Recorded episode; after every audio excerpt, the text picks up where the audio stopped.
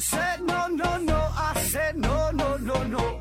You say take me home, I said no, Perignon. You said no no no, I said no no no no, no no no no.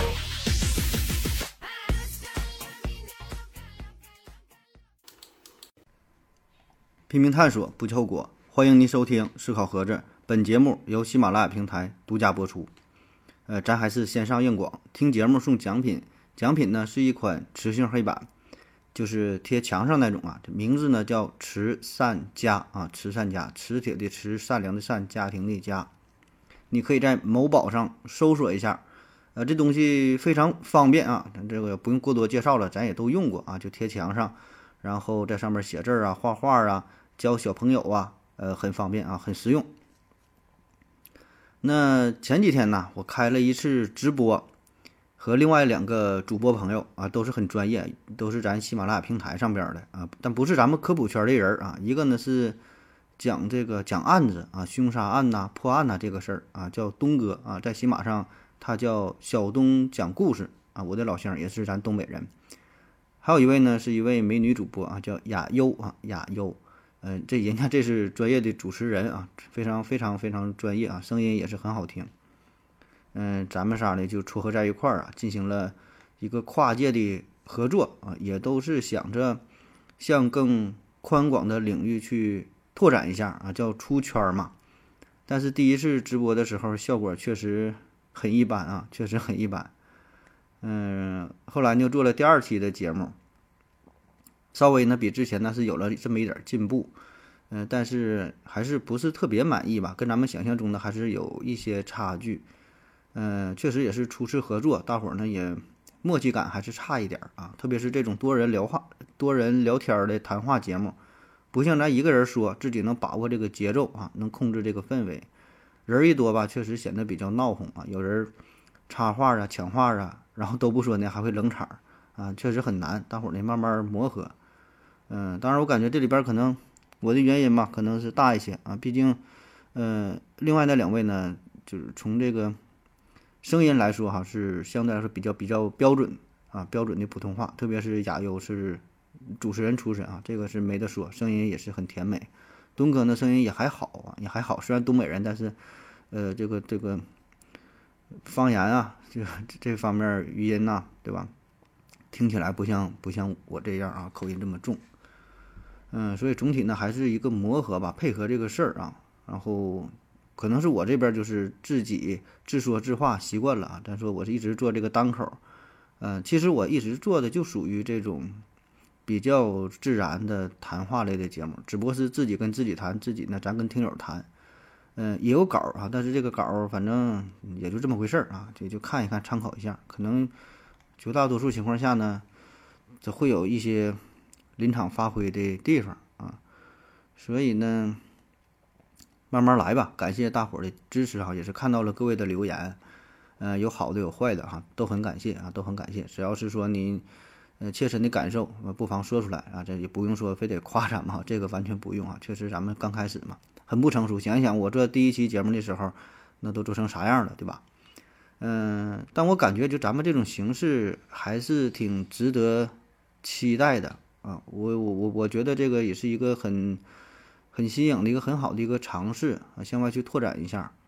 毕竟呢，这科普啊做了这么长时间，无论是内容上还是形式上，都会遇到瓶颈啊。感觉这个路啊越走越窄，起码说你单做音音频这一块吧，还是呃挺窄的啊。所以你看，我也已经开始做了视频的节目，但是效果也是很一般。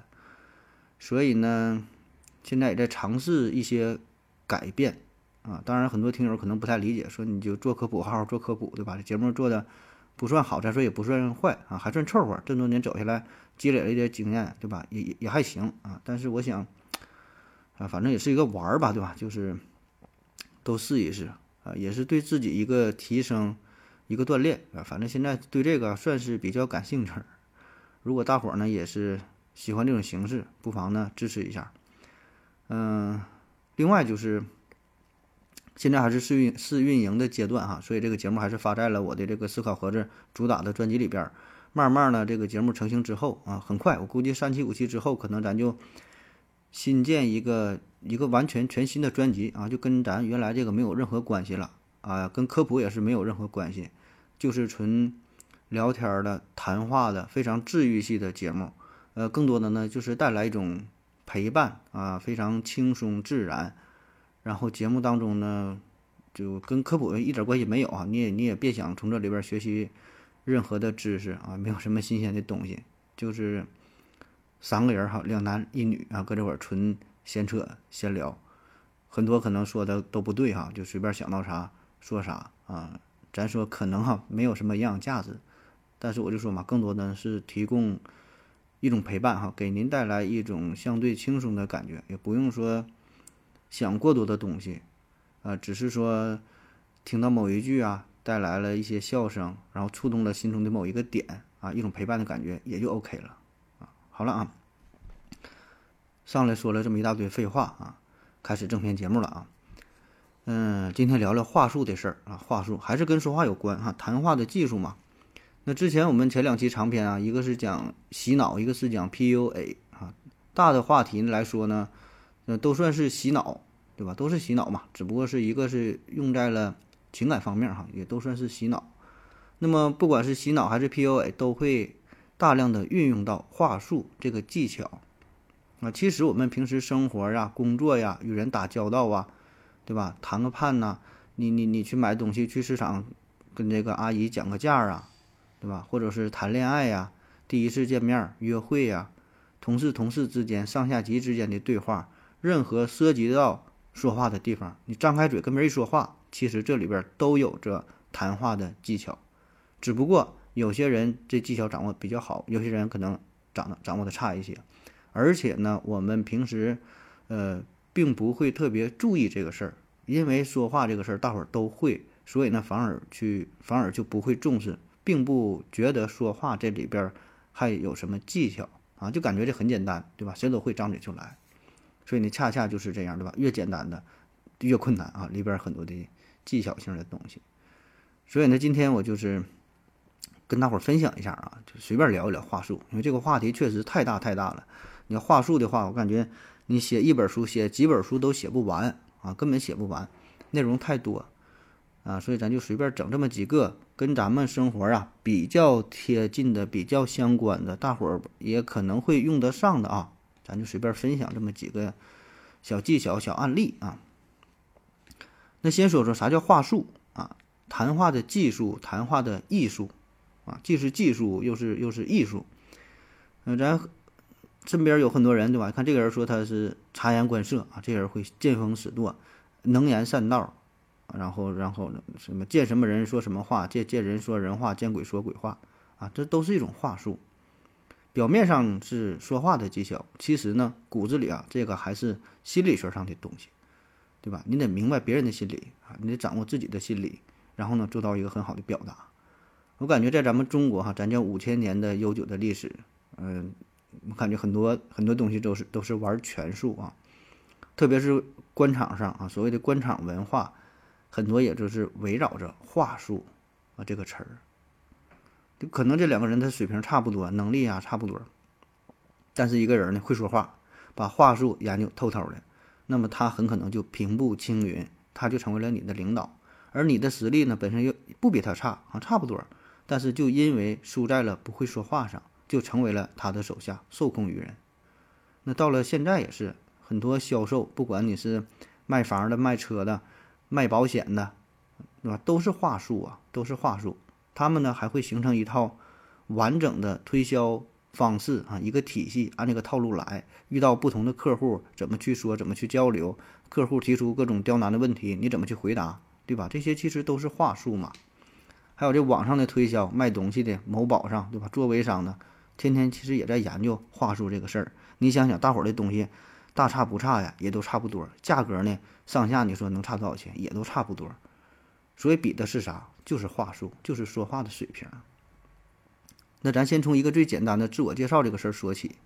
自我介绍啊，这个谁都会哈，好像没有什么技术含量啊。我是某某某啊，我叫思考盒子，毕业于耶鲁大学，主修的是工商管理专业，现在呢是一名业余的网络主播啊。欢迎大伙儿呢关注我们的节目。那你这么一听，介绍的倒是也没毛病，也挺准确，对吧？把自己的大致的一个经历、现在的目前的情况都说出来了啊，也挺好。可是啊，这么介绍吧，给人的感觉就是非常的沉闷、老套，毫无生气，也不会给大伙儿留下什么深刻的印象啊。除了这一个耶鲁大学算是一个闪光闪光点，对吧？剩下好像大伙儿听完也就完事儿了，get 不到什么重点。所以，怎么去做自我介绍？里边有一个核心的地方，就是让你自己和对方产生关系，你俩联系在一起，这样对方就能记住你。啊，比如说啊，我还介绍我是思考盒子，然后呢，对方呢可能是我是我朋友的朋友啊，我朋友的朋友，比如说一起吃饭，第一次见面，然后呢，这位是做房地产生意的，那我就可以介绍了。看，哎，那哥们儿你好，我是思考盒子，我是。业余的一个网络主播，嗯，然后听说您是做房地产生意的，哎，这个大买卖啊，以后啊，咱可得好好联联系联系，嗯，因我在节目当中呢也是有点分事哈，你帮您帮您推广推广啊，您您在哪卖房子，如何如何的，对吧？然后再有呢，我这我最近呢也正好在看房子，但是也不知道，呃，房地产这个局势咋样，不知道什么好的楼盘，哎，你帮忙介绍介绍，给咱给给这个参考参考。对吧？所以你这么一说，瞬间呢就拉近了两个人之间彼此的这个关系，拉近了这个距离啊，也给对方留下了一个很深刻的印象。他知道你是谁，然后呢能对我有什么用啊？当然，这个并不是说互相利用哈，就这这么这么这么这么势利哈，就觉得交朋友叫利用，并不是啊，只是说利用的是这种心理学上的效应啊。每个人都会注意那些。与自己有关系的、对自己有用的人，对吧？而且呢，你这么聊下去之后，以后你真的要是找他办事儿啊，或者是他找到你啊，双方都不会显得尴尬啊。所以说，自我介绍说是自我介绍，并不是真正的让你单纯的介绍自己，反而是更多的是要把对方也也纳入进来啊，让你和他联系在一起啊，这个才是一个完整的自我介绍。啊，因为我们，我我们每个人都这样，都是关心和自己有关的事儿。如果这个事儿跟自己无关，那我们就不必在意它。比如说在微信群当中聊天的话，跟大伙儿聊了很多很多，然后你一爬楼一看啊，好几百条留言，大概看一看也就完事儿了。但是如果有人艾特你的话，你看一个小红圈儿，而有人艾特我了，首先你是非常开心，对吧？你这有这时候会有一种特殊的存存在感，对吧？就是别人心中。想到了我，或者是有什么事儿要问我，或者要对我说什么，对吧？所以心中很开心。然后呢，你还会特意的去找艾特你这个人，看看他说的是什么，对吧？这就是自己受到了别人的关注啊！我和他在一起了，联系在一起。那很多人在做生意的时候，跟跟别人谈判也是，他很急于表现出自己商品的优势啊，说自己这个东西这么好啊，那么好啊，如何如何的。啊，说的很好，很完美啊，确实很好。其实呢，更重要的着重的点是应该描绘出自己的商品如何满足对方的需求，能给对方带来什么好处，这样呢才能把自己和对方联系在一起，而并不是强调自身商品的优势。就说你这个东西，你说的再好，说上天了，但是人家用不上，人家不要你。可能说你这东西并不是特别好，但是就单纯你这一点满足了他的要求，那就足够了。你能给他带来好处，对吧？这就是他最需要的商品。所以没有一个最好的、最完美的商品，只有只有这个客户最需要的东西。所以呢，你们瞬间联系在一起之后啊，很自然的就愿意跟你达成协议，你卖啥他都买。我们看一个小案例哈，说原来呀，这个罗振宇。就逻逻逻辑逻辑思维啊，这个人，他呢一直是和阿里云服务的，因为做这个网络啥不得有有有这个服务嘛，用的是阿里云啊这个服务。那么合作了很多年啊，一直也都很好。后来呢，他选择了跟这华为啊华为云服务。华为这边呢派出的叫陈英林这个人，他就给罗振宇啊发了一个邮件，短短的几句话啊，说了四件事儿啊。第一啊，我们为得到的企业知识服务谨慎挑选了一个客户。只要得到愿意啊，五百万的订单立马就签约。第二呢，这个合作，嗯，是否你是否选择华为云合作啊，一点关系也没有哎，说呢你不要有有任何的压力。第三呢，华为云的总裁呀、副总裁呀，也一直都是你们得到的用户，我们非常关心得到和华为云的合作的进展。第四呢，就是我们华为云做事儿不是要赚客户的钱，而是要帮客户去赚钱。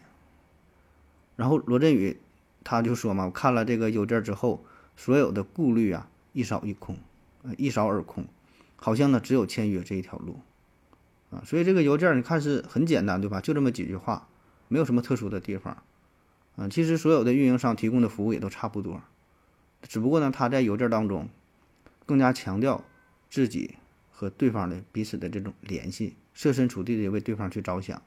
那么这样给对方带来的感觉，好像我们就已经是一个 team 的了，对吧？也就是说，他真正看出了对方的需求是什么，对方的顾虑是什么啊？我们如何去帮你解决这个问题？抓住了客户最关心的点，对方就没有理由去拒绝。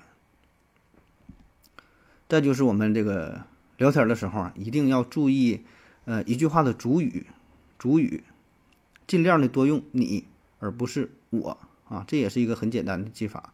蔡康永曾经说过，聊天的时候，每个人都是皇帝啊，也就是说，聊天的时候，每个人都想以自我为中心，想去表达啊，然后呢，让别人去听啊，不愿意，呃，让自己只听别人的话。对吧？去去去附和别人，对吧？每个人都有一种表达的欲望，虽然他讲的不好，然后说的可能也不是很流畅啊，但是内心他是有想法的。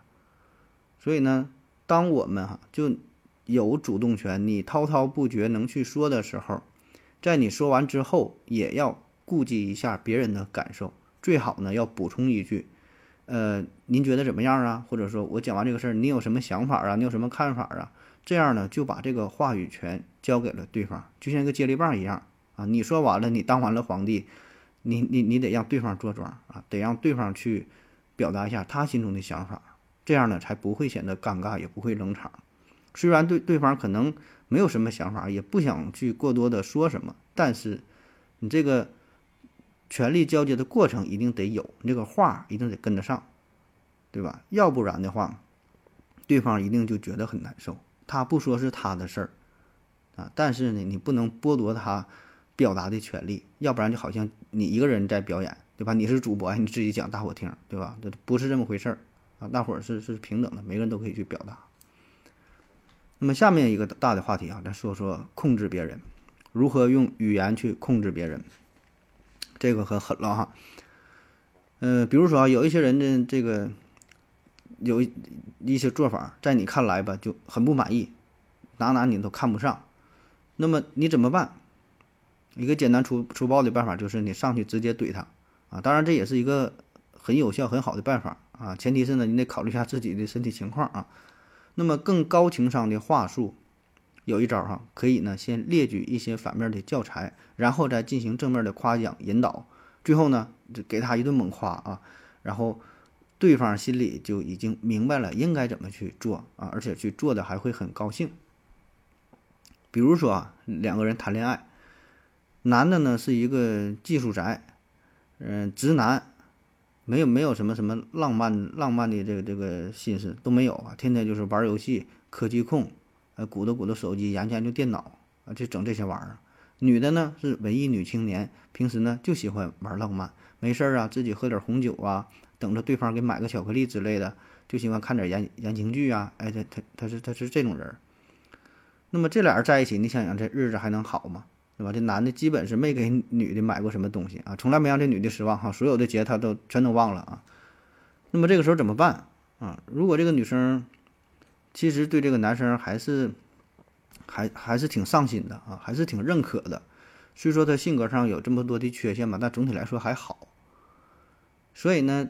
他就会试着去改变这个男生，但是呢，如果你直接说你这个人怎么这样啊，这么蠢呐，这么笨呐，不会玩浪漫呐，你这么说吧，意义不太大，反而呢会激发矛盾，对方呢可能还很难去改，对吧？这种这种这种形成，他形成这种情况也不是一天两天的事儿，对吧？这种性格很难去改，所以怎么办？就可以利用话术去引导啊，比如这个女生就可以这样说。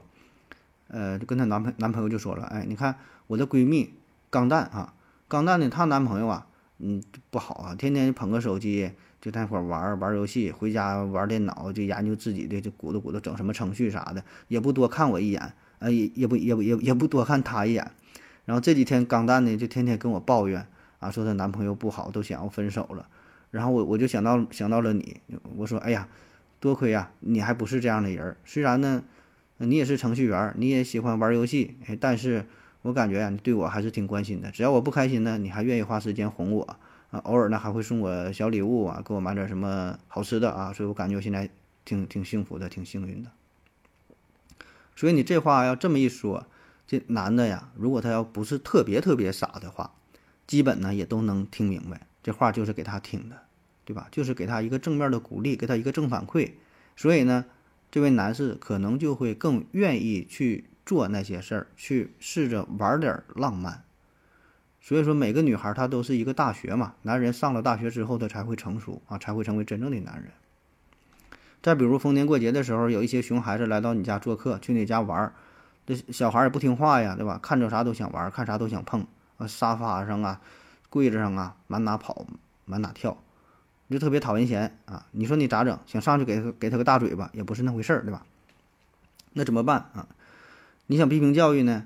短时间内可能效果也不好，所以呢，也可以试着利用这种方式，当然不一定灵哈，但是可以试一试。这个小孩嘛，也是，他也喜欢你的赞美、你的夸奖，你就可以对这孩子说啊，你看隔壁家的这熊熊啊，那小孩不听话，啊，跟你差不多的吧？他昨天呢非常顽皮。玩游戏呢，把自己手划破了，淌了不少血，非常疼。他妈呢还给他一顿打。你看你，哎，多亏你啊，你还算挺挺懂事的小孩，你比那熊熊熊啊可可可好多了啊。你虽然平时呢也挺淘气的，有点调皮，但是呢你还挺听话。哎，大人说话呀你还能听，而且呢，呃，你看你还经常帮咱们打扫卫生啊，嗯，然后照顾弟弟妹妹呀，反正夸呗。你想让他干啥，你就你你你就夸他，是吧？说你是真是个懂事的小男子汉。那你这么一捧。然后呢，再给他带他买点零食，对吧？给点好处呗。这么一夸，小孩都这样，听了几句夸，很开心，开开始顺着你，顺着你的引导啊，就听你话了，表现的自然就会很好。那么说到这个事儿啊，我又想起了一个心灵鸡汤，很老套的段子了，估计很多朋友也都听过。嗯，说说有说有几个小孩经常在小区的楼下踢球，声音很大，然后怎么办哈？这个一楼呢住了一个老爷子。他呢也不是批评，也不是教育哈，而是呢，出来跟这个小孩说哈，说你们踢球啊这个事儿让让我太开心了，哎，我就喜欢踢球，我年轻的时候就是运动员，我也喜欢踢球了，现在上岁数了踢不了了，但是看到你们踢球啊，我就想到了自己年轻时候的样子，很开心，所以呢，你们每天来踢球，不白踢，给你们一人一块钱，回去买糖吃。这几个小孩一听，这太好了，这踢球还有人给钱，这事儿上哪找去？天天踢，天天踢，来的可早了，就等着这个钱。嗯，踢了几天，这老爷爷说了，最近呢，我这手头呢有点拮据，老爷爷也不上班，也也不挣钱啊。那么你再来踢球啊，我就一人啊只能给你们五毛钱了。这几个小家伙一听五毛钱也凑合吧，那起码比没有强。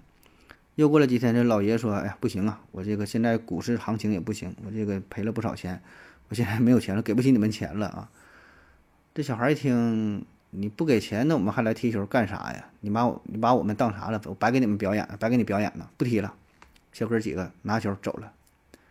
老爷子看看这帮少年的背影哈，微微一笑啊，这几个小崽子还是太嫩哈，这样还是老老的辣哈，你能跟我斗吗？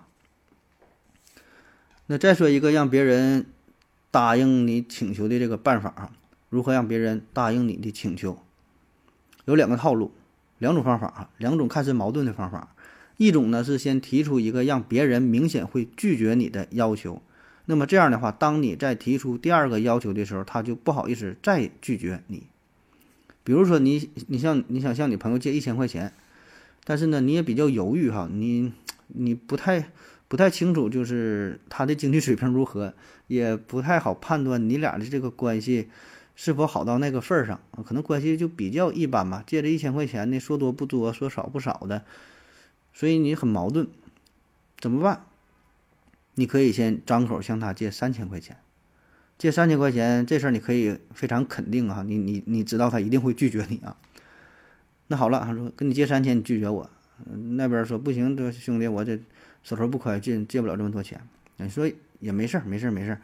那你真的吧，真的吧，大哥，你先少借少少借我点，先给我拿一千吧。我我我这边呢，三五天哈，窗户开了，我就尽快把钱还给你。所以这个时候呢，基本他就没法再拒绝了啊，只能说那行吧，我先给你拿一千块钱。这人都这样，对吧？你你不能总总总总去拒绝，借五千不行，三千不行，一千不行，二百不行，十块钱不行，那那是你朋友吗？那那鲁迅先生曾经有这么一句话嘛，说如果你嫌这个屋子有点暗，你想打开窗户，但大伙儿保证不同意，你想你想开窗户，大伙儿不行不行都不能开，怎么办？你就先提出一个主张，你说呀，这屋太暗了，我先把这个房房顶我给揭开。那大伙儿一听，那那不疯了吗？嗯，那然后就会去调和。你掀屋顶这个事儿很过分，要不啊，咱们把这窗户打开吧。所以你看哈，这个时候都不用你主动提出要求，那帮人他会帮你想办法啊，这就达到了你的目的。所以呢，这个道理就是，当你有一个想法的时候，你不妨先说出一个比这个更夸张、更过分，对方一定不会同意的想法，那么他呢就会退一步，退一步之后啊，自然也就同意了你最初的真正的想法。啊，这是一个技巧。那还有一个技巧呢，就是跟这个方法是正好相反，叫得寸进得寸进尺啊。你先提出一个小要求，这个小要求对方很容易就同意，然后呢，你再提出一个跟他类似的、放大下去的啊一个更大的要求。那么这个时候对方呢，基本也会同意。为啥呢？这也是一个心理学上的效应啊，叫登门槛效应。登登门槛啊，就上楼梯是一段一段往上走，就是。人呐，他都有这种心理，就是想要保持心理上的一致，避免认知上的不协调。因为他刚开始同意了，所以呢，没法再去拒绝，他心理上本能的就会继续接受下去。啊，这个是认知上的一种一种协调。老外曾经做过这么一个实验啊，说派人派了几个人到这个主妇家庭里边，说要在他的窗户上啊挂一个小招牌，嗯，也也也不太大啊，写这么几个字儿。小事儿，那这这几个家庭主妇一看，那也行吧，说也算帮个小忙，贴就贴呗，就非常爽快的同意了。那过了一段时间呢，这几个实验员呢又来找到他，又找到这个主妇，说的还得帮个忙。我们现在呢，想要在你的庭院当中啊，呃，挂一个稍微大一点的招牌。招牌一看呢挺大，而且呢不太美观，但是结果啊，还真就有超过半数的这些家庭主妇呢。就同意了。那作为对比，另外那种就是直接就找到家庭主妇啊，没没没先挂这个小招牌的，直接找他们就说的，我们想在你家里边摆这么一个挺大的、不太美观的这么一个大招牌。结果呢，大约只有不到百分之二十的家庭主妇同意，剩下绝大多数他都不同意。啊，所以呢，这就是登门槛啊，渐进，一点点来。所以这种方式。呃，结合到我们平时的日常生活当中，怎么去用哈？这个我我也不知道，反正就是看到了这这个事儿，跟大伙儿分享一下，反正自己慢慢揣摩吧。这个东西一定会有用啊，但是怎么用我不知道啊。好了，咱休息一会儿。我要跟正南去尿尿，你要不要一起去啊？我也要去。哎，风姐，我要跟正南、阿呆一起去尿尿，你要不要一起去啊？好了，喝了口水回来，咱们继续聊啊，继续说说一些话术。下一个技巧呢是如何拒绝别人。我们平时啊，其实很难去拒绝别人，呃，特别缺乏直接说不的勇气啊。其实能直接说出不，这是一个非常优秀的品质啊。这么简单这么简单的事儿，确实咱们很难去做到啊。所以呢，最后的结果往往是弄得自己很憋屈啊。那怎么拒绝？怎么拒绝啊？学学这招叫接话发啊，接话发。比如说呢，在同学聚会啊，或者是公司的年会上，呃，反正就是那种大伙儿也不是特别熟悉的、有点官方色彩的聚餐，经常呢会有人向你劝酒啊，感觉必须得喝。这个时候怎么办啊？之前我们也说过酒文化这个事儿。那在中国这个酒文化非常严重啊，如果你不喝的话。感觉呢，就是不给对方面子，不喝的是酒啊，不给的呢是脸。但是呢，你喝了之后吧，真难受啊！确实，有的人就不胜酒力，这个跟给不给面子没有任何关系啊，就是身体的原因，对吧？身体代谢，有的人确实这种能力就比较差嘛，对吧？而且呢，如果你真是说喝了第一杯之后，马上就会有第二杯、第三杯，就没完了啊！你跟他喝，不跟我喝，那你那你就真是不给我面子。那么怎么办哈？这就考验你的话术了啊！接话法，怎么接？首先呢，就是你要接受对方，人家举起酒杯了，你就得你就得感谢人家啊，老同学老同学啊，感谢感谢啊，多年不见，哎呀，还真挺想你的。我刚才我还想去过去，给你敬杯酒呢，你这还过来了，真假上来你先这么说接。然后化啊化呢，就是把对方提出的这个要求给化解掉，给破解掉，给出自己一个理由。当然，这个理由具体是啥，你可以自己随便编、随便找啊，也别太假就行啊。就最常用的就是拿自己身体啊，拿拿拿自己身体说事儿啊。我今天呢确实有点不舒服啊，头两天感冒了，或者今天早上呢还吃药呢，头两天拉肚子了，或者这几天呢正在喝中药，反正你就是找点事儿呗。或者实在不行，说哎，现在上岁数了，身体啊也是不如从前了，这就叫话啊，先把先把这个事儿啊给说出去，然后呢就是发发，那对方想要跟你喝酒，你又不喝，那你就得提出一个弥补的措施，那否则这场面就太尴尬了，对吧？人家举着酒杯过来了，举了半天，跟你说了半天，最后没喝酒就举杯回去了啊，这场面确实很难看。那怎么发？那很简单，你你就以水代酒，以饮料代酒，反正说呗，对吧？咱这个咱这个是虽然是水啊，虽然虽然是饮料，但老同学，咱这个感情可是一点不差啊！咱这么多年了，呃，这咱都知道彼此啥样人，对吧？咱这感情一点不差。那我先干为敬，说完不说完之后，一口你喝下去也就完事儿，对吧？所以如果这个时候对方不是特别傻的话，不是对方不是说特别想搞事情的话，基本呢也会。给你个台台阶啊，借坡下驴啊，他也就喝完之后转身就走了。虽然心里可能不是特别的满意啊，但是呢，起码这个场面还好啊，这个气氛还好。所以酒桌上的事儿最忌讳的就是尴尬，最忌讳的就是冷场啊，别整得非常僵。那么这样就不是你们两个人之间的事儿了，会把整个的气氛都给压下去啊，这个确实不太好，对吧？因为吃饭嘛，还是。热闹、喜庆、祥和这个基调为主，所以呢，就算你不喝酒也无所谓啊。这个就是一个流程，特别是喝酒后喝到下半场，大伙儿基本都喝的差不多的时候啊，这个时候其实喝酒吧就是一个一个一个形式啊。这个流程你必须得跟着走下去，不管你是喝的白开水、喝的饮料，无所谓，不是重点，对吧？重点是你得让对方把他的感情表达出来，这个就够了。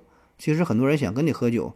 他也不是说非得让你喝酒，是他想喝酒，他自己想喝酒，你必须得给他喝酒的机会，给他一个理由，给他一个借口。至于你喝不喝，可能真的无所谓，啊，所以说这个时候该拒绝就拒绝，但是拒绝的一定要委婉妥当，给对方留面子啊。咱说特别是酒桌上啊，这分事儿啊，有一些事儿你可以直接就回绝啊，那那咱另说。那么再说一个关于拒绝的事儿，嗯。呃，这个可能就得需要一定的社会阅历，呃，没在社会上混个三年五年的，可能听不太懂啊。嗯，所以今天咱这节目你不白听哈，听我听君听听我一席话是浪费你十分钟啊。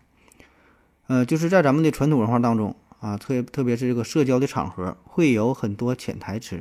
所谓潜台词，就是大伙儿都心知肚明啊，但是这个话吧，又没法直接说出来。所以呢，如果你是过来人，或者是有过一些经验的话，听者和说者都足够聪明的话，他们彼此之间会达成一种默契，那么这个事儿啊，哎，可能就办成了。那如果说你没听懂哈，人家这个话说到了，但是你没听懂的话，就机会也给你了，你没听懂，那么你没把握住这个机会，这个事儿啊，那可能就废了。啊，你看，我给你举个例子啊，呃，咱。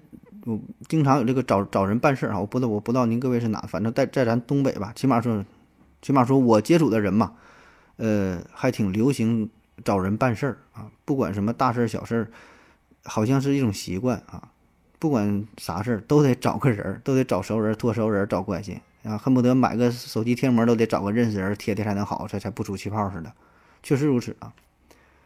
那么说找人办事儿，如果你找的这个朋友不是特别熟悉的话，有很多人都是人托人嘛，对吧？朋友再找朋友，这再介绍，托了好几层关系。那么你找到这个人，他跟你说这个事儿啊，原则上呢确实没问题，原则上吧确实能办。那么这个事儿能不能办呢？那就是不能办啊！注意，他说是原则上确实没问题，但是实际上他想表达的是，嗯，现实这个事儿它就是有问题的，不能办的，对吧？现实当中这个事儿是不成的啊，或者是很难的啊，十有八九是办不成的啊，你也就别抱太大的希望啊。也可能呢是他是他是不太想办，不太想帮你啊，所以这个事儿吧，你得自己慢慢体会。但是呢，反过来啊，如果他跟你说，哎呀，老哥，这个事儿吧，挺费劲的。原则上吧，确实是不好办呐。注意啊，他说是原则上那可是不好办呢。那真正想表达的意思就是，原则上不好办没关系啊，实际上呢，这个事儿可以办啊，而且不麻烦，只要你付出点代价就行。啥代价？无非就是花点钱打点一番啊，这个事儿也就搞定了。所以呢，你得听懂他的话中话，然后呢。把这个深层次的意思啊，自己给挖掘出来，啊，对方可能有一些话说出来也不太方便，啊，懂得自然懂，那不懂的那也就算了。所以说吧，这个事儿吧，你得自己品，慢慢琢磨啊，想一想呢，可能也就想通了。再比如，如果对方跟你说，你这个事儿吧，我是真想帮你呀，但是真没办法。那么实际上呢，十有八九他想表达的是这个事儿啊。我是真不想帮你呀，是吧？但是呢，又不好意思直接拒绝你，所以呢，自己好自为之啊。这这这里边全是话术啊。那么，如果你只是听到了表面现象，那么你就会错多错过了许多真正的东西。那如果你要是能听懂对方的潜台词，可能有一些事儿啊就比较好办了啊。所以呢，人家不帮你啊，是感情没到位，交情没到位，还是差钱了，还是差事儿了，还是原则性的问题啊，还是什么其他的原因呢？那么很多东西，这种拖了一层又一层的关系，这种吧，比较隐晦，有些话呢没法直接说，没法挑明啊，所以呢，不要傻呵呵的，你只看到表面表达出来这些思想啊。当然了，但是话说回来啊，这种现象可能是少数，或者说是我平时接触的比较多啊，可能是我接触这个人群这样，可能多数并不是这样，还是比较比较光明的，对吧？遵章办事啊，那当然更好啊。呃，有很多人可能完全瞧不起这套东西，觉得这个这啥呀，对吧？这是这是干啥呢，对吧？这没有什么原则呀，找人啥，很落后啊。完全可以，这个，呃，你是否瞧得起，是否愿意接受这种方式啊？这完全是个人的自由啊。你觉得有用呢，就听一听；觉得没用呢，也无所谓啊，听听听个热闹啊。这个就就这样啊。下一个话术啊，叫是啊，而且是啊，而且。这是一种很好的可以可以引导继续谈话的重要方式，啊，就是当别人谈到某一个话题，你并不是特别喜欢的时候，你又不好意思去生硬的打断，那怎么办？就可以用这招，不管对方说啥，你都先认可他啊，是的啊，对的，然后你再去。表达出自己的思想，就是说啥，先承认对方，先赞美对方，先认可对方，那么这样呢，对方心里会很舒服。所以呢，接下来你说的东西，他也很容易去接受你的观点，啊，而且呢，他很很可能还会跟着你的思路去走啊。那么这样转换话题一点也不突兀，而且这个是，如果你用的好的话，还可以非常婉转的，嗯，反驳对方，嗯，避免那种正面的冲突。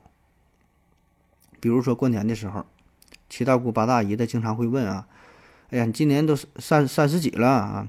反正三三十六七了吧？好像吧，是吧？你说，哎呀，是是三三十六岁，那你这都是三十六七了，眼瞅着奔四十了，咋还没找女朋友呢？你这岁数也不小了，应该抓点紧了。你看，一到逢年过节，七大姑八大姨必须提这个事儿哈，结没结婚，生没生孩子啥的。那这时候你怎么办？如果你直接说：“哎，你别问了，你这事儿你问干啥呀？”冷场了。很尴尬，所以呢，你你就可以用这种是而且的方式啊。首先啊，他他说你是不是没找对象？是啊，确实没找啊。因为啥呢？我在北京啊，工作也是挺忙的，确实没找女朋友。这个时间也时间也不太允许，我这工作呢也不太允许。而且大姑啊，这个确实没办法，你也不知道啊。现在在北京，在这大城市打拼，你说多不容易。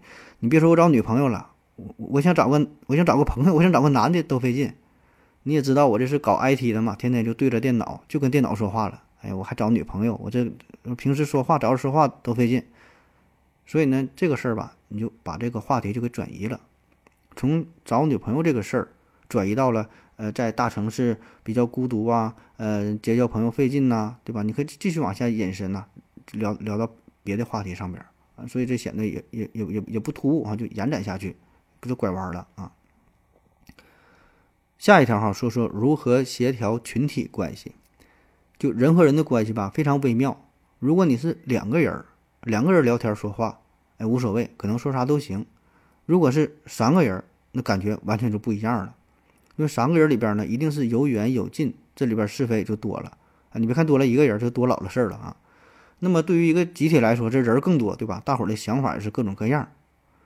但是呢，谁都不愿意轻易的表达出自己真正的想法啊。就是人越少吧，越容易说真话；人越多呢，大伙儿都保留自己的思想。因为俩人唠嗑无所谓，说啥都行，真真假假的，是吧？没有什么顾忌。人越多越不愿意说。那么这个时候，如果你是一个领导啊，或者说咱说你是一个组织者吧，并不是一个大的领导啊，就跟大伙儿可能是平级的，但是你是一个组织者，类似一个班级，你像班长一样啊。那这时候事儿就多了，就麻烦了啊。咱说，比如说在这个寝室里边，寝室里边上学的时候，寝室里四个人、六个人、八个人了，对吧？好，哥几个在一起，那就比如说打饭这个事儿。你是好心啊！你说，哎，我正好去食堂，这哥几个都不爱动弹，那这玩游戏呢。你说你们玩，我帮你们打点饭。那然后说你吃啥呀？人一多了，那都不好意思说自己吃啥，好像就暴露出自己的喜好是很丢人的事儿啊。大伙儿呢都会就应声附和，哎，随便你有啥打啥都行。但是你真正把这个饭菜打回来之后，一定会有人挑三拣四的。就这个，哎呀，这不我打茄子，我最不爱吃茄子。哎呀，就就就这鱼啊，我就不能不能吃这玩意儿，就就总是有这种费力不讨好的，然后吧，整的双方都不满意。等他确实不爱吃啊，他也不是说故意挑你给你找毛病，他可能真不爱吃。然后你呢，楼上楼下的打饭回来，你说你说啥都行都行，然后最后又这个不吃那不吃的，你也很闹心。但是如果说你要说两个人吃饭，可能就没有这些事儿。你说哥们儿吃啥呀？他说，哎呀，你给我带点什么什么。我就买个卷饼嘛，对吧？都行，很简单。这人一多很麻烦，所以这个时候更妥当的办法，不是说你问他爱吃啥，而是记住大伙儿不爱吃啥。可能每个人都有一样两样比较挑的东西。你说这个东西我我不吃，但是呢，绝大多数呢他都是爱吃的啊。你记住他不爱吃的，不用管他爱吃啥。那么你去你去食堂打饭，避免那些他不爱吃的，剩下基本呢他也就都能接受了。那再比如说你要组织一个活动的话，你是个班干部。组织班级大伙儿去春游哈，去哪玩啊？这就涉及到一个时间和地点的问题，然后向大伙儿征求意见。咱咱们什么时候去啊？去哪玩啊？没有用啊！就这种班会开多少回了，天南海北的大伙儿说一大堆不靠谱的想法，最后呢很难达成统一。所以最后你可能说，哎呀，那那那咱就这么的吧。最后你给了一个方案，说哪天啊，这个去哪哪玩？制定之后，一定又有人说，哎呀，我不行啊，这个时候我有事儿。哎，这个地方我去过，不爱去。就开会的时候一问，说去哪都行。哎，我没事儿，都行，啥时候都行，去吧。就人一多了，就我就告诉你，就啥人都有啊。所以这个心理也很矛盾，啊，也矛盾。这谁也不爱表露出自己真实的想法，也不想提出这些意见啊。当问题出现之后，他才会提出来。所以这个时候怎么办？哈，一个更好的一个话术，利用话术的方式，就是把这种开放性的试题变成一个选择性的试题，给几个备选项。啊，什么时候去玩啊？咱是周五、周六、周天，大伙儿看看哪天选一天 A、B、C，或者说去哪玩？咱是去哪个公园啊？或者是组织整个什么自助烧烤啊？咱就简单点，来说就 A、B 两个方案最好，就是既把这个选择权给了给了大家，让大伙儿去选，然后呢，这方案呢还很简洁，对吧？而且一旦出现了一些不满意的结果。那么大伙儿呢，也更多的会把这种原因归咎于自己的身上，因为毕竟这是你自己做出的选择，机会给你了，对吧？这也是你选的，啊，所以这个时候可能这个组织者呀就不会唠这么多埋怨，就是人吧都有这种心理，他是总能够非总能够非常轻易的抱怨别人啊，但是对自己呢更加的宽容，啊，所以说如果你真的是某个组织者的话啊，一定要注意这些事儿哈，不要干那些费力不讨好的事儿。那很多时候做的很多工作，你付出了很多努力。但是没有人真正理解你啊，你自己闹一肚子憋屈，嗯，所以这个问题可能可能本身还是出在你的身上，对吧？就是因为你没掌握这个技巧，没掌握话术的技巧，对吧？干努力哈，但没做什么，没做出什么好事儿，所以呢，这些问题吧，组织的问题，在利用话术之后啊，可能呢就会达到一个双方都比较满意的效果啊，其实就是心理上的一种满意嘛，对吧？就那么再说一个，把这个开放性的问题变成封闭性的问题啊，就说这个加备选项这个事儿啊，那说这事儿我就想到了一些商业上的手段。啊，比如说咱们在商场里边闲逛，溜达溜达呢，有点渴了，有点累了，路过一家咖啡厅，你稍微犹豫了一下，看了一眼，你渴嘛，本能的看里边有点这个冷饮啥的，就想进去喝点水。那么正犹豫去不去呢啊，这时候呢，如果是一个非常优质的店员、优质的服务员，他就会跟你说：“哎，先生你好，嗯，进来喝点饮料啊？你想喝喝个雪顶咖啡啊，还是喝一杯橙汁儿啊？”那么，你听到这个问题之后，在你脑海中就会对雪顶咖啡和橙汁进行对比，然后你就觉得，哎，那来一杯橙汁儿吧，凉快凉凉快快的，这给我来个凉，加点冰块，你就进去就喝了。那其实不管你选哪个都无所谓，对吧？你选啥都中了他的圈套，你都进去消费了，对吧？大概率的你就会进去喝喝一杯自己想喝的东西，起码是在这二者之间你会选一个你比较满意的。对吧？因为他也不知道你你想喝啥，他就随便给你拿两个东西对比一下。当然，这种对比呢，呃，是跨品类的啊，他不能说拿一个雪顶咖啡又又拿一个什么，就是说这两种东西不能离得离得太近啊。拿一个卡布奇诺，那边拿一个什么拿铁，这这咱不懂啊。就是说你拿一个咖啡了，那边就拿一个饮料；你拿一个可乐了，那边就拿一个不带气儿的。那么这种差异化的东西，一定会有一个 get 到你的点。对吧？所以你不管选哪个，那你就已经已经是上套了。那换句话说，如果你走过他的门口，然后他问你说：“哎，先生，你是否你想进来喝点啥呀？”那么这个时候，你就在进和不进之间做的选择。我进去喝呢，还是不进去喝呢？对吧？你是犹豫这个事儿。而第一个问题，你是犹豫我喝啥呢？这问题它就不一样了。那还有就是啊，你跟这个女生聊天的时候，也是尽量避免给她过多的选择，就是什么。你要不要啊？行不行啊？能不能啊？可不可以呀？好不好啊？你别这么去问，没有用哈。越问反倒是越会激惹双方这个矛盾。本身女生啊，咱说可能就比较优柔寡断，所以呢，你你就给她一个选项让她去做选择题也就 OK 了。而且选项别给太多，给太多她不会啊。这有个经典的例子嘛，说这个楼下卖鸡蛋饼的一家说的，你要不要放鸡蛋？另外一家说呢，你你你是要放六个鸡蛋还是放七个鸡蛋啊？有点夸张，你是要放一个鸡蛋还是两个鸡蛋？所以自然是后者卖的比较多，对吧？它只有俩选项，一个还是两个？那边是零还是一个？对吧？所以很多时候我们很容易就被框在一个非常固定的思维空间之内，没有其他选项的时候，我们大脑吧就会傻乎乎的在这两个之间做选择。其实，在这两个选项之间还有另外的选择，但是对方没说，我们很很多时候我们也就忘了。啊，商业上这种形式非常常见，麦当劳啊、肯德基啊、星巴克，再说卖饮料的、卖快餐的。都会用到这种话术去推销自己的产品，你看不到那个隐藏的备选项，所以呢，很多时候这个问题啊，他就让你 A 和 B 两个选项，根本就不给你拒绝的机会啊。当然，至于你选 A 和 B 根本不重要啊，你选啊，那你就上当了。所以说，如果你跟你女朋友聊天的话啊，你自己的想法、小心思，你是想天儿挺热，晚上吧，喝点啤酒，喝点凉啤酒，吃点炸鸡，看看球，挺好。但是呢，你不知道你女朋友是否同意，因为你女朋友啊，最近这几天就跟你说了，想去吃这个重庆老老火锅哈，想吃点辣的，夏天呢出点汗，吃点火锅，是吧？整整整整点整点这个什么毛肚啊，是吧？整点鸭肠啥的，提好几回了。然后呢，今天这场比赛吧还非常重要，你就不想出去了，就想在家看球，那咋办啊？你说你跟你跟你女朋友商量吗？太 low 啊，你这方法就太 low 了。利用话术，哎，你就跟他说：“哎呀，真的吧？今天晚上咱在家看看电视，我陪你看看综艺，你陪我看看球。晚上呢，咱订点炸鸡。我新发现一家店，哎，他家这炸鸡可是不错呀。你是来点原味原味的，来点五香的，呃，来点麻辣的，你要哪个味的？我我给你订着，你尝尝。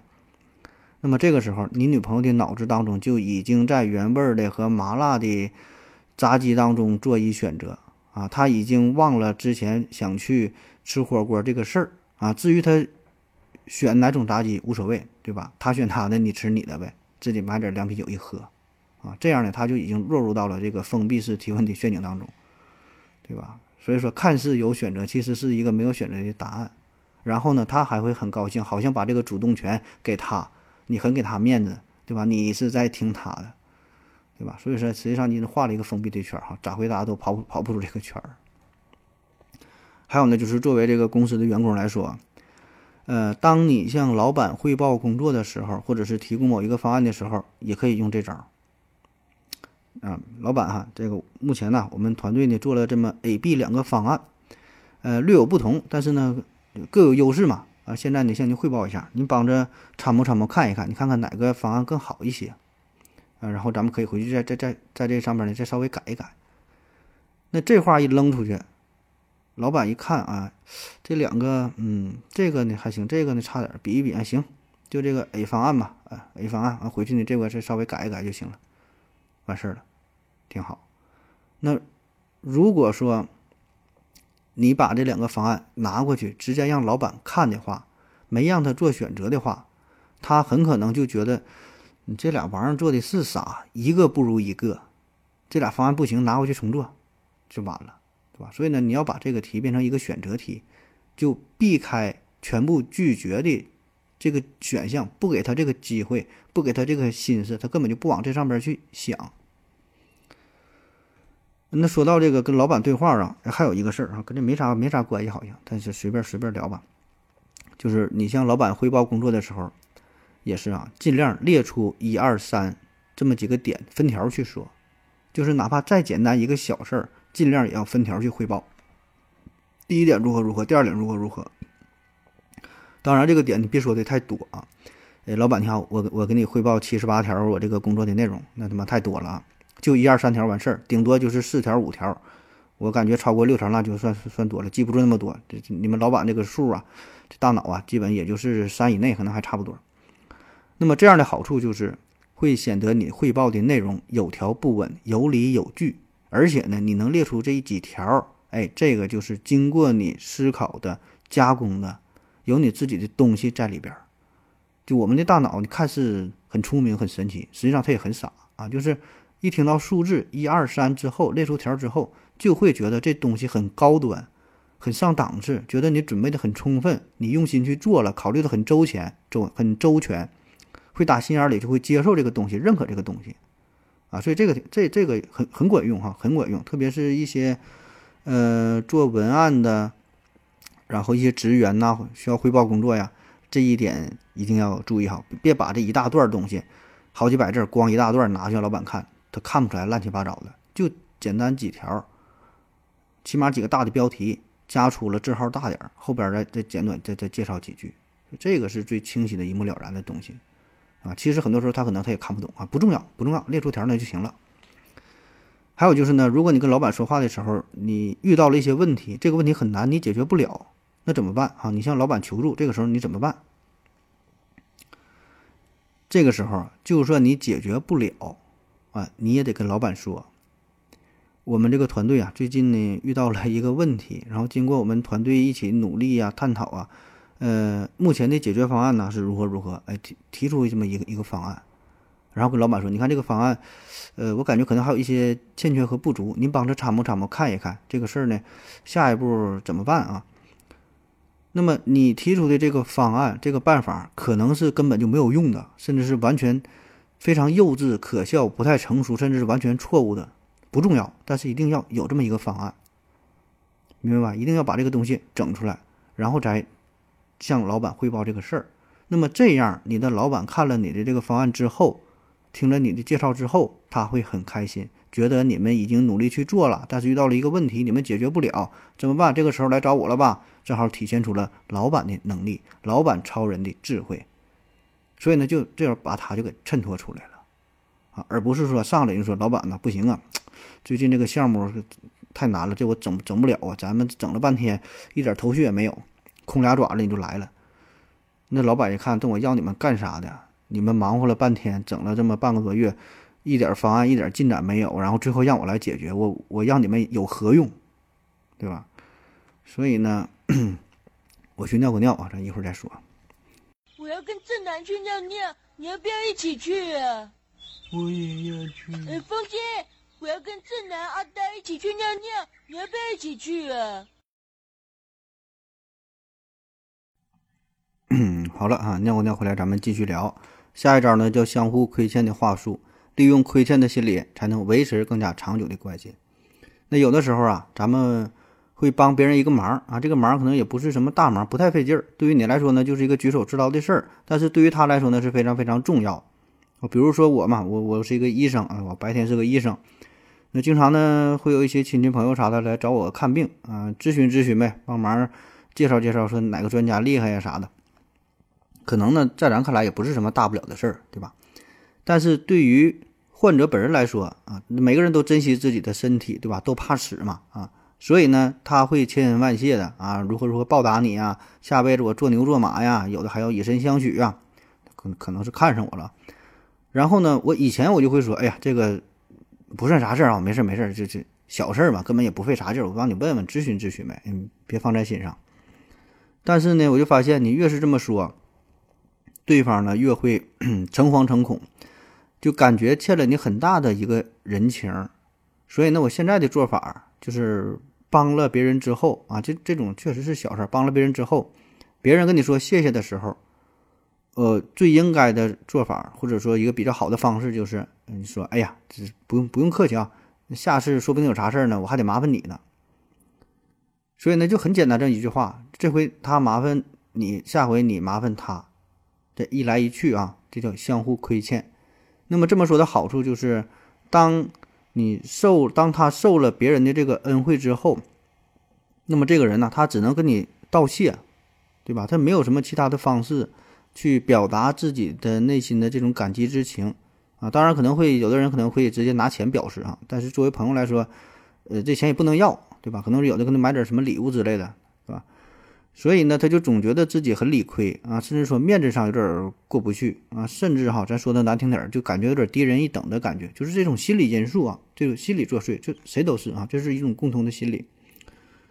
所以我说嘛，你更好的做法就是，你就说，哎，下次啊，说不定有事儿，有啥事儿我还得麻烦你。如果你知道对方的职业或者知道对方从事某个行业有什么特长的时候，你就可以把这个话加上。啊，如果说对方是卖什么什么东西，说哎呀，下回我得嗯买买什么东西，我还得找你呢。对方卖瓷砖的，对吧？下回买瓷砖可能还得找你呢，下回装修还得找你呢。这话道上啊，这话一说，既回应了对方的对你的感激之情，然后呢，还把双方摆在了一个同等互惠的位置上，就大伙儿是平等的，对吧？都是朋友嘛，找你办个事儿也不算啥。哎，他也会觉得，哎，也是，对吧？这回我找你，下回你找我。这样就减轻了他内心的这种愧疚感和压力，而且等到以后真的有什么事儿，你去麻烦他的时候，也会显得更加自然啊，他也会心甘情愿的去帮助你啊。当然，这个并不是说刻意的去利用哈，我我总是强调这个事儿，咱并不是说的非得去利用，把人想的如何如何啊，咱只是说在心理上，呃，让彼此双方都更舒服一些，对吧？就是。呃，更融洽、更自然，啊，所以这样是形成一个更好的关系啊。王菲不唱的好吗？说我们要相互亏欠，要不然平和怀缅啊？下一条哈，说说说服人的技巧，说服人，嗯，其实想说服人呐，这个事儿很难啊。有一句话嘛，说世界上有两个最最难的事儿，嗯，两个最最难哈，一个呢是把自己的，一个是把别人的钱放进自己的口袋，一个呢是把自己的思想放进别人的脑袋。啊，所以呢，第第二条就是这个说服人哈，你把自己的思想放进别人脑袋里很难，很难啊，想用自己的观点去影响别人不太可能，因为每个人都这样啊，他一旦形成了自己的一个想法，做出了自己的决定，不管你说啥，他也不愿意去听，也许表面上嗯啊答应，但内心呢是十分抵触的。那么这个时候怎么办哈？有一招叫啊 R I D E 啊，这是几个英文字母的缩写，R 呢是 risk。是是是是是真毒吗？风险，风险啊！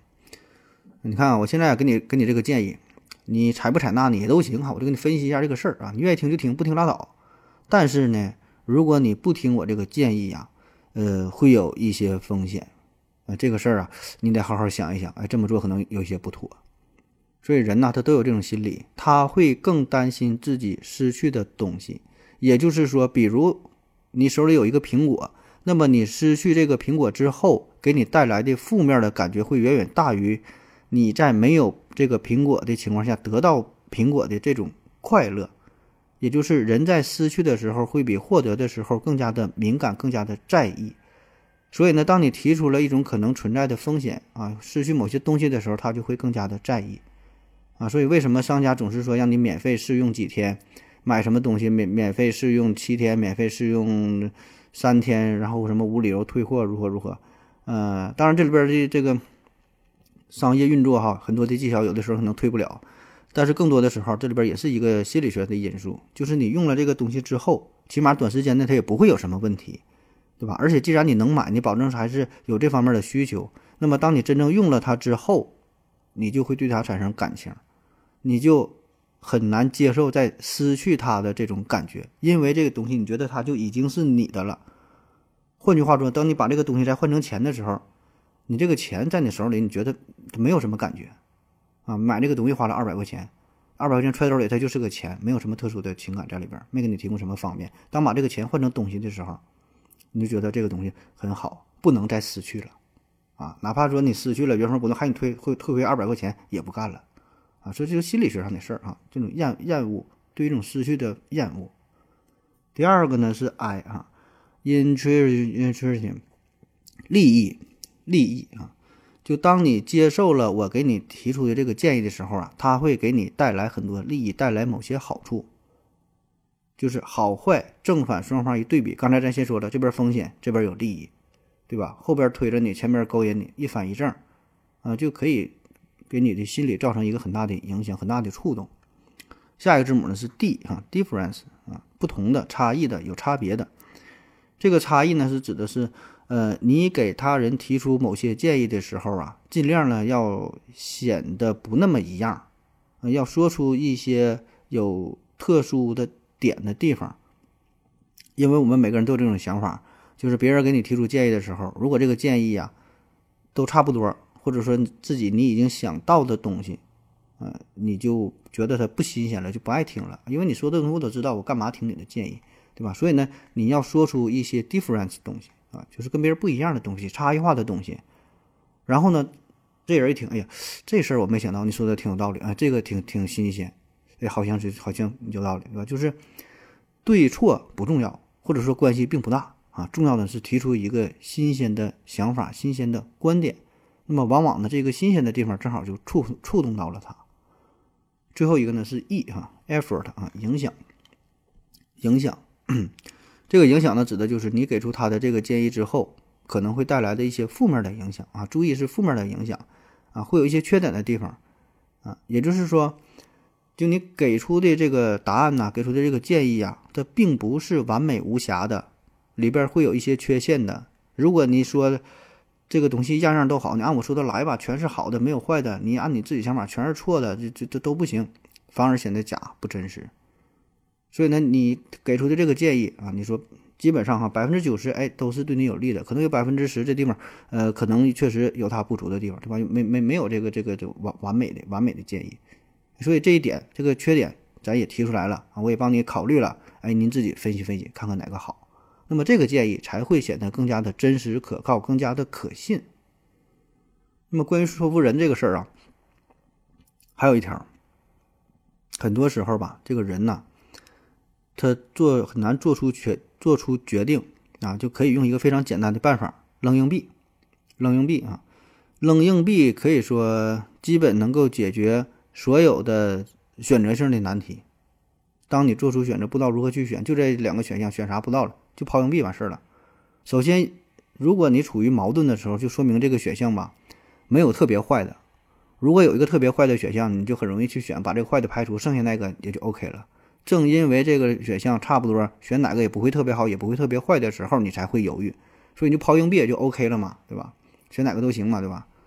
还有呢，也是一个心理学上的因素。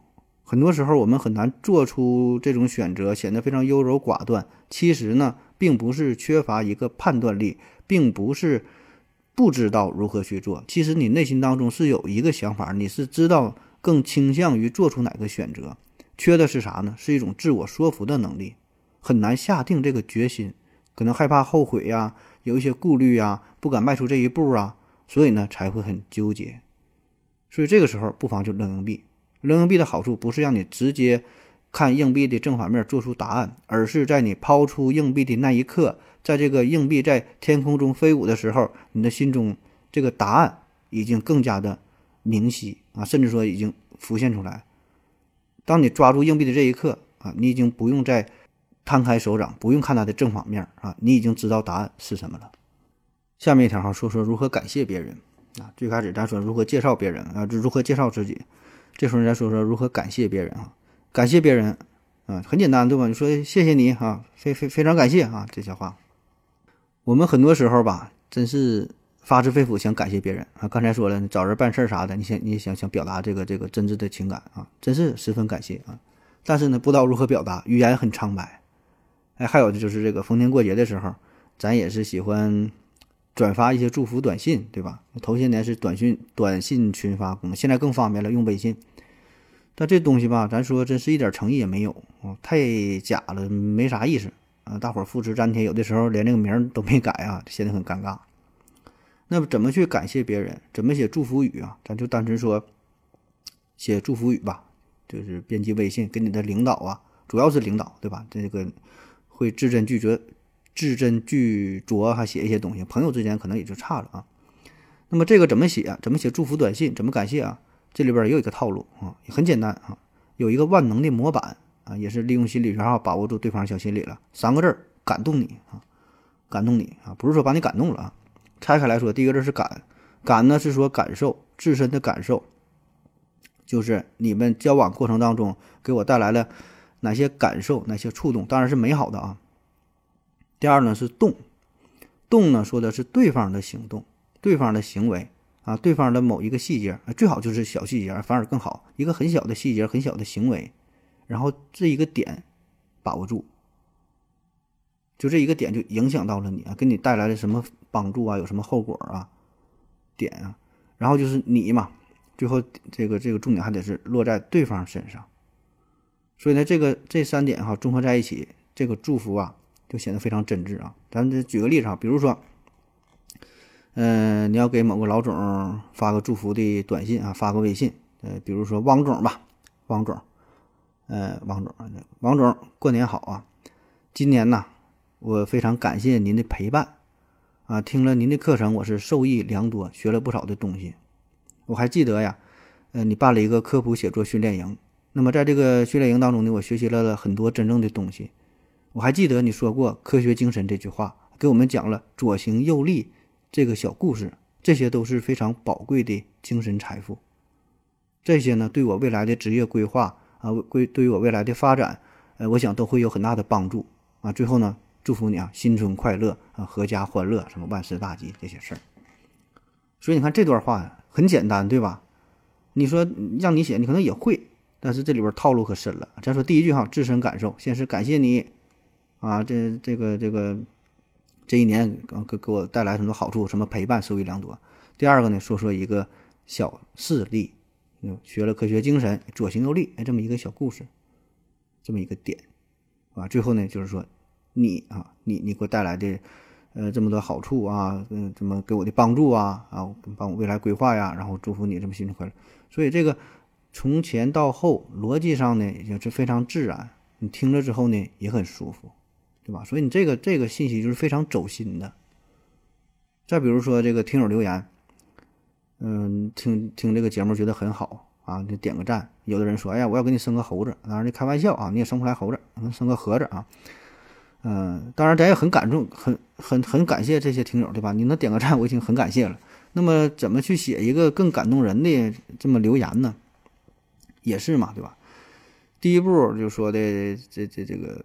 感嘛，感动啊！听了何总的节目四五年了，非常感动啊！节目做的很好。然后第二呢是动啊，某个小细节啊，比如说，哎呀，你讲的那个什么外星人系列，你讲的什么科学圈的大骗子，或者是某一期节目某一句某一句话，呃，给我带来了很大的触动，改变了我的一生啊！听了你节目让我考上了清华北大，就是说这么一个事儿啊，最后就是你啊，把这个重点落在对方身上啊，嗯，祝福你的节目越办越好，然后这这怎么怎么地。所以说，就是通过一些细节上的东西，把这个真挚的情感融入其中，表达出来，这样的赞美显得是更加真实的、更加动人的啊！大伙儿不妨试一试，可以在这个节目下方进行一下留言啊。下一招叫无限聊天大法，无限聊天大法，聊天啊，聊天他有的人不会聊天哈，聊聊聊就就聊天终结者啊，最后就冷场了，尴尬了啊，不知道再往下唠啥呀。特别是呢，跟你这种不是特别熟悉的朋友，怎么办啊？怎么把这个聊天继续下去啊？或者说你相亲的时候遇到这个女孩，你还挺挺挺挺中意，呃，你也想跟她聊点啥，不知道说啥哈？怎么办？不用想想那么多的主题，什么美食啊、旅游啊，当然也很好，这个话题也也也是很好的，可以准备几个。如果你实在想不出来，大脑一片空白，最简单的办法就是，不管对方说啥。你就用略带疑问的语气去重复他最后这几个字儿就行，不管他说啥啊，非常简单啊，就这一招就够用了。那很多新闻记者做采访的时候也是这么去做的啊，对方说啥，他就会说一句啥，或者是什么真的吗？哎，这么一个小疑问句儿，这样呢就显得他不会冷场啊，也也也不显得尴尬啊，也不会打断对方的思路。你这么一问，对方还能继续跟你往下讲。就能诱导下去，让对方继续唠啊！就是因为我们说话都有这个特点，习惯于把这个重点呢放在一句话的后边，但是呢，可能这个话吧，他自己说的表达的也不是特别到位啊。有些时候可能因为一些原因不合时宜吧，有一些话可能就欲言又止。所以呢，你简单的重复他最后几个字儿，把这个重点呢这个提炼出来，把握把握住。你这么一问，他又有表继续表达下去的欲望。比如说。有人跟你说：“哎呀，我昨天呢遇到一个杠精，我真是服了。我这个杠精，这个真是太离谱了。”那这时候你就说：“啊，遇到杠精了，真的很离谱吗？”哎，说这么一个简单的提问，可能对方就说：“哎，是啊，可不离谱咋的？我跟你讲吧，他怎么怎么地，他怎么怎么地做那些事儿啊。”啊，这时候你就只管去听就行了。当他停止的时候，你继续再一个小疑问，哎，一个小提问，哎，他继续给你讲。啊，注意啊，当你说的时候吧，这个也要。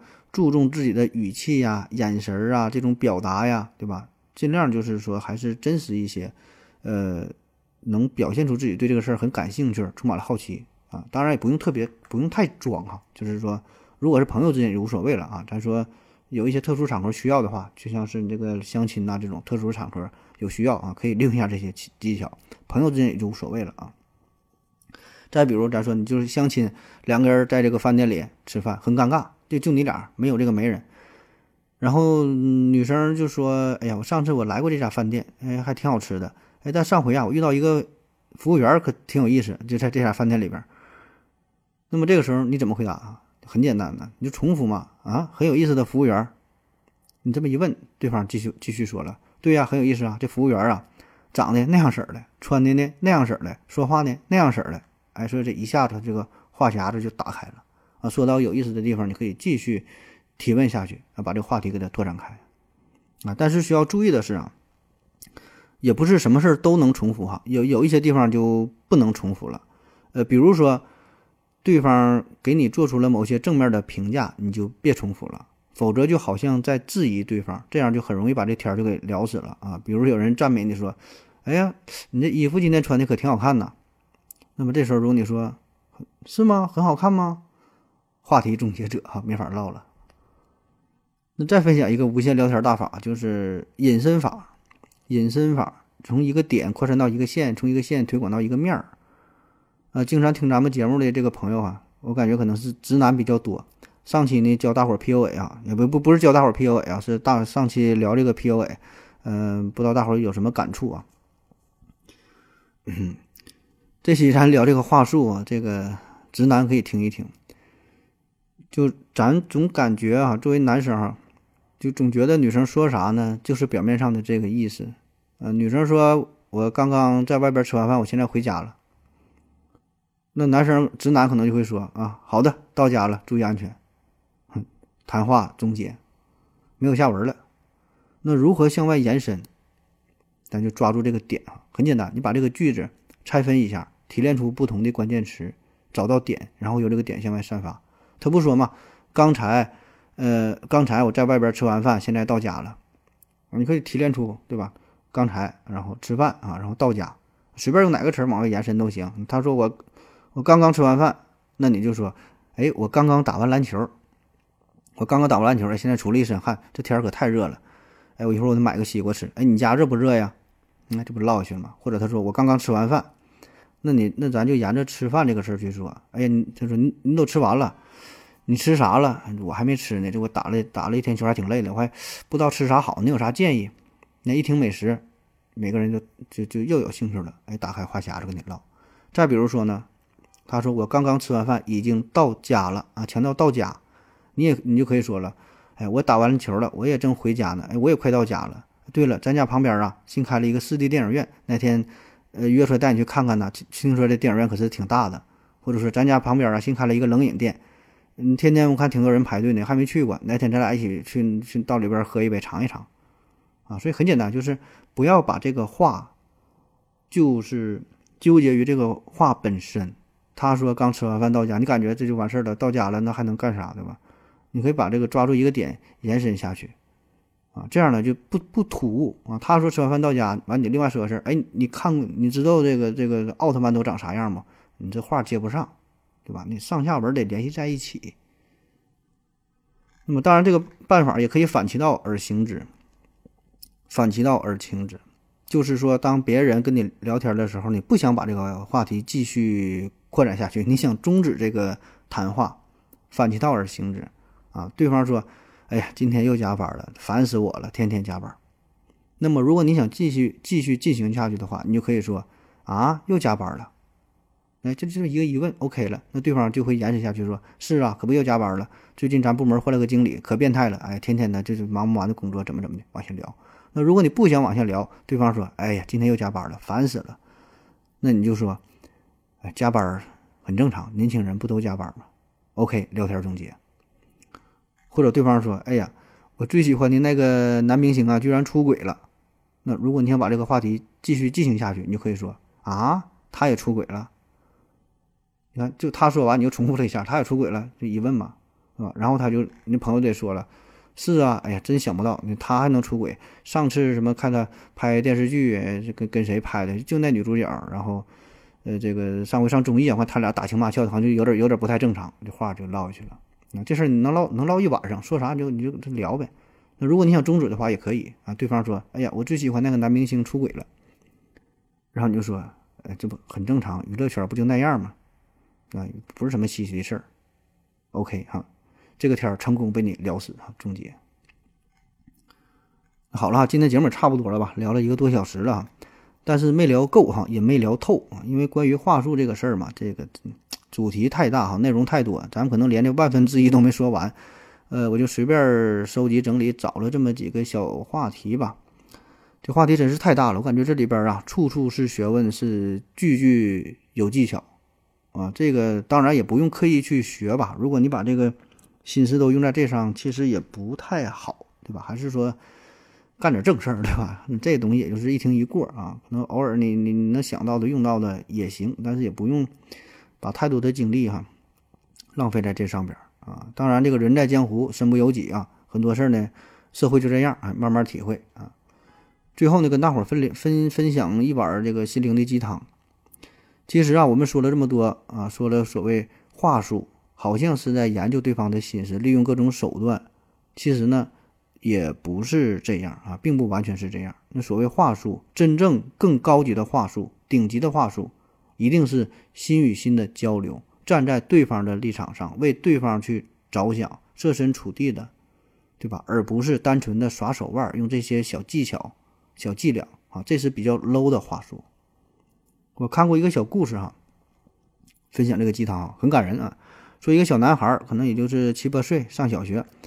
有一天呢，放学回家，嗯，过了很久才回家，挺晚了。然后他妈就找他嘛，然后这半路就问他，就看到他就回来了。然后他妈就问他说：“你这晚你干啥去了？才回来呢？”然后这小孩就说呀：“我去隔壁的老爷爷家呀，去安慰他，因为呢，嗯，老奶奶去世了嘛。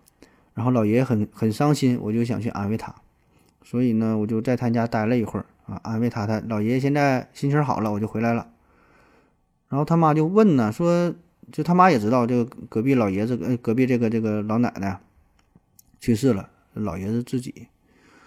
然后这母亲就问说：“你你怎么安慰的呀？对吧？因为咱大人都知道，老年丧偶这事儿确实非常沉重，对吧？你一辈子了，少了一个伴儿，啊，很难走出这个阴影，对吧？你这个这时候你说你说啥也没啥用，你咋去安慰吧？所有的语言吧，感觉都有点苍白无力啊，只能说什么节哀顺变呐，你要坚强活下去啊。那说说说完感觉也没有也没有啥用，所以就老爷子自己个儿哈自己在家。那么这个时候这个小孩儿吧。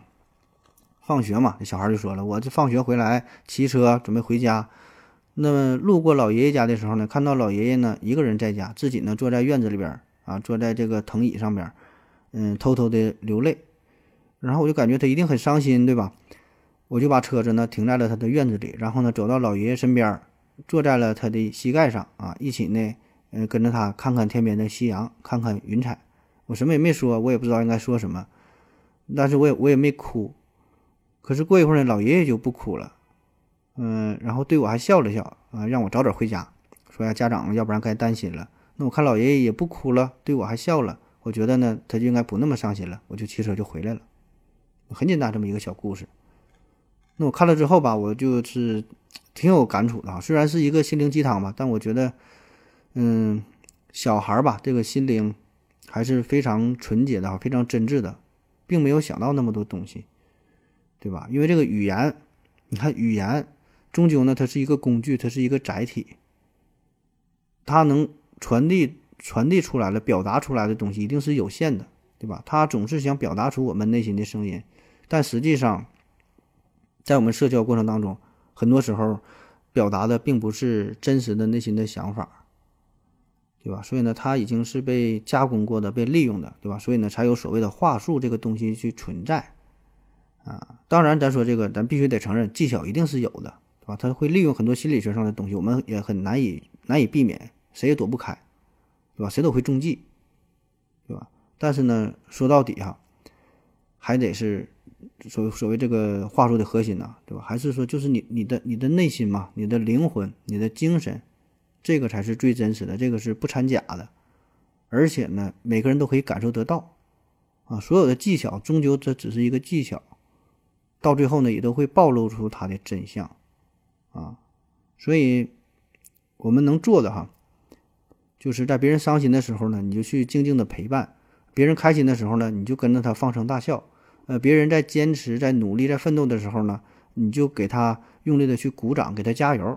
别人遇到困难的时候呢，呃，如果你有能力哈，就力所能及的去帮助他解决一些问题。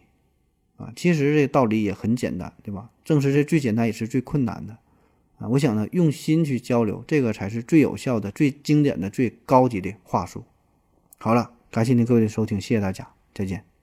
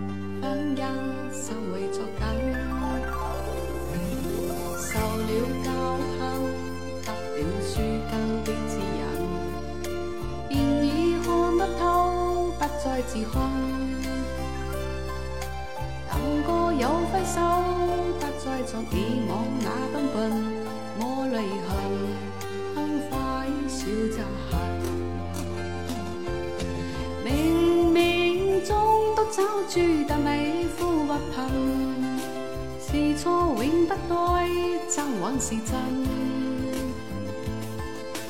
任你真说，握受我敦份，始终终身沉默是根。是非有公理，失言莫莫犯别人。遇上冷风雨，欲太认真。是心满心美，忧虑会讽刺与咒骂，笑骂游人洒脱。